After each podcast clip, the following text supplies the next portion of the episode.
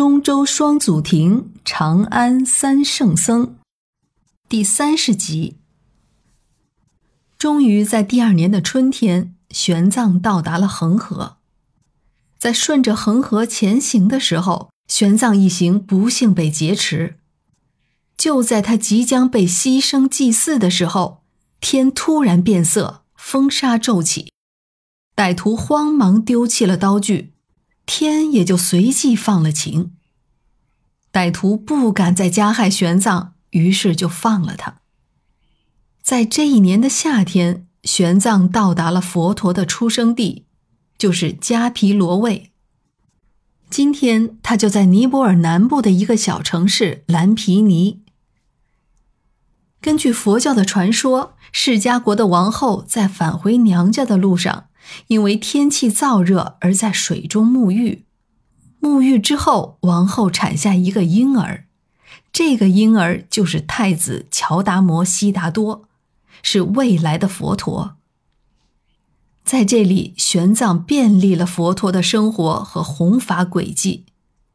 他回国后，对这里的文字记录成为了一千年以后指导佛陀考古的重要文献资料。公元六百三十一年的秋天，玄奘终于到达了此行的目的地纳兰陀寺。纳兰陀位于印度北方的比哈尔邦境内，离首都巴特纳不到一百公里。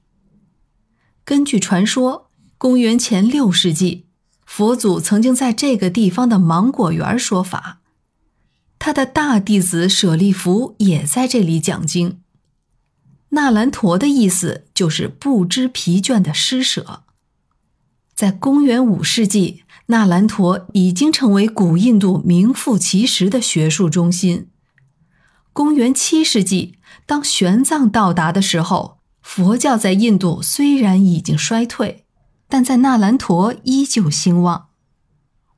纳兰陀当时的住持是戒贤法师，在这个时候他已经年过暮年了。他隆重欢迎了远道而来的玄奘，并精心安排了他的起居。玄奘在这里甚至有骑行大象的权利。一万多人的纳兰陀，包括玄奘在内，也只有十个人可以享受这样的待遇。但玄奘的目的是学习，他先用了十五个月听戒贤讲完了《瑜伽师地论》。然后又跟随圣君大师学习中论，他的学习总共用了五年，然后又花了三年时间游遍印度各地。到了公元六百四十年的春天，玄奘返回了那兰陀，他渴望回到大唐，但戒贤法师希望玄奘和一个攻击瑜伽派的高僧辩论，以维护瑜伽学派的神圣地位。古印度的辩经非常激烈，已经不是学术讨论了，而是高僧间的地位之争。玄奘开始设立讲坛，为纳兰陀和戒贤的荣誉而战。随着辩论的结束，两个讲坛的学生最后都汇集到了玄奘的门下。这场辩经没有结束，又一场辩经接踵而来，级别也越来越高。最后，戒日帝国和东印度帝国的国王都来信要求玄奘到访，甚至差点引发了两国间的纠纷。最终，玄奘选择到了戒日帝国。戒日王在恒河岸边的曲女城组织了全印度高僧参与的自由大辩经。除了戒日王和东印度国王，还有十八位国王也到了场。僧人到会者多达三千多人，还有印度教以及其他教派的代表两千多人。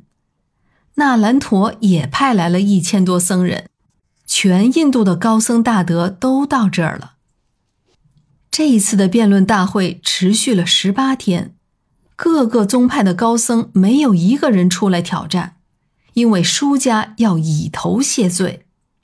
到了最后一天，很多人当场就皈依了。赢得胜利的玄奘获得了两个称号：大乘天和解脱天。这意味着他被大乘和小乘信徒共同推举为大师。